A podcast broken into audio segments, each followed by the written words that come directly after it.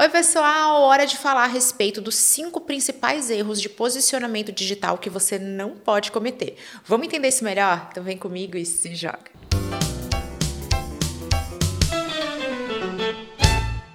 Eu já tenho um conteúdo inteiramente dedicado à estratégia de sucesso do marketing digital, que é a união entre a sua imagem pessoal e o seu posicionamento digital. E hoje eu quero trazer para vocês cinco erros que você não pode cometer quando o assunto é se posicionar, é o seu posicionamento, é o espaço que você ocupa na mente do seu cliente, potencial cliente. E quem determina isso é você. Essa é uma estratégia intencional. Então vamos lá para você entender quais são esses cinco erros que você não pode cometer. Primeiro deles é básico, mas ainda é o mais comum. É a mistura entre a vida pessoal e profissional. Aqui eu não estou falando a respeito do marketing pessoal estratégico, de você trazer comunicação intencional a respeito de quem você é, o que você faz, como você faz, aqueles detalhes que você escolhe expor a respeito da sua vida. E isso inclui também a nossa vida pessoal e que são relevantes e agregadores para sua estratégia de marketing como um todo. Para que você nunca mais cometa esse erro, duas perguntas são salvadoras. A primeira delas,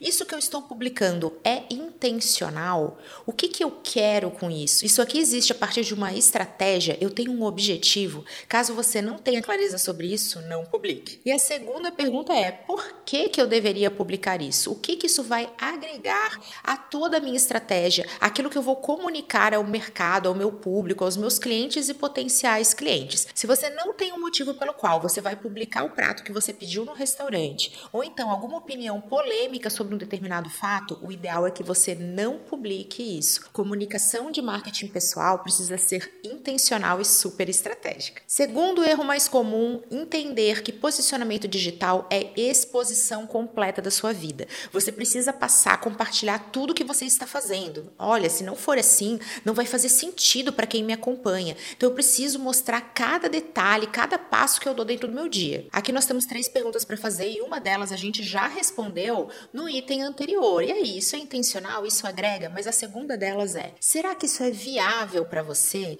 Gente, muitos de nós não temos tempo nem agenda possível e disponível para que a gente passe a compartilhar todos os detalhes da nossa vida. A minha vida não é o Instagram, não é o YouTube. Por lá vão aparecer recortes estratégicos daquilo que também é possível para que eu possa compartilhar. Imagina agora se eu passar a filmar todo o meu treino. Isso significa que o meu treino vai ter tempo reduzido, porque eu vou precisar investir parte desse tempo, desse esforço nessas filmagens, nas fotos, na publicação. E aí isso acaba gerando um conflito com a minha agenda. Justamente por isso que eu até posso dizer que eu treinei, afinal, sou uma incentivadora da vida saudável, da saúde como um todo, mas eu não vou ficar mostrando cada detalhe disso para vocês. A terceira pergunta de sucesso é entender se esse é o melhor uso do seu tempo. Então pode ser que seja viável para você, Camila, poxa, mas eu super consigo encaixar na minha rotina.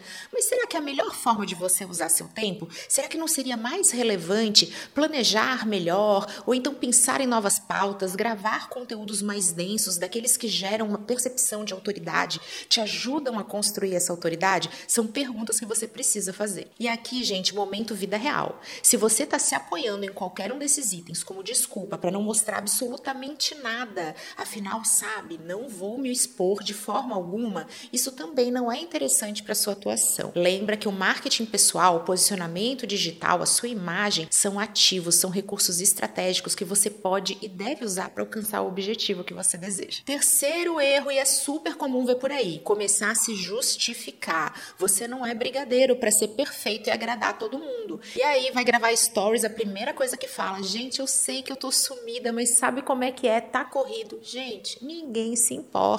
Você tá lá para fazer toda a sua atuação profissional ser relevante, para comunicar seus diferenciais, para construir sua autoridade, para vender mais e melhor. Só vai e simplesmente publica. Aquilo que você precisa falar, você fala com propriedade. Não se justifique, não se explique. Isso vale também já como gancho para um outro conteúdo que eu tenho sobre como atenuar aquele errinho, sabe? Você de repente não é brigadeiro, então não é perfeito, cometeu um deslize, como é que faz para atenuar? E já vou dar spoiler para vocês. Não não é pedindo perdão pelo vacilo, chegando aqui falando, ai, desculpa, não repara o meu cabelo. Todo mundo vai passar a reparar. Então, se isso é algo intencional, você realmente quer mostrar que, poxa, ó, eu tô a par que meu cabelo não tá assim, tudo bem. Se você só tá querendo se justificar, querendo arranjar motivo para sabe receber aquele perdão das pessoas, isso não é legal pro seu posicionamento e inclusive enfraquece o seu discurso. Então lembra, não é seu papel agradar a todos. Você está presente nas redes sociais e você é protagonista, está à frente do seu negócio,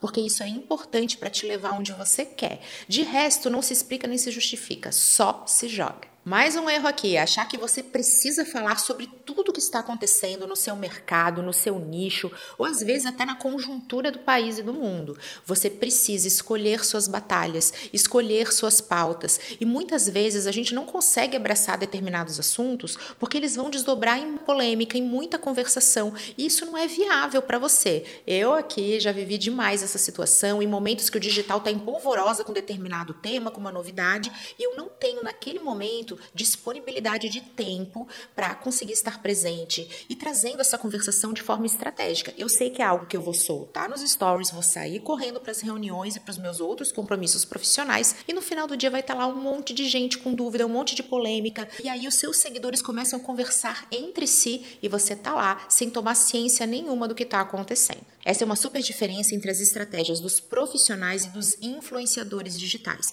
Os influencers podem e devem usar esse tipo de estratégia para trazer conversação, engajamento e até para se tornarem mais virais, para poder ser visto por novas pessoas.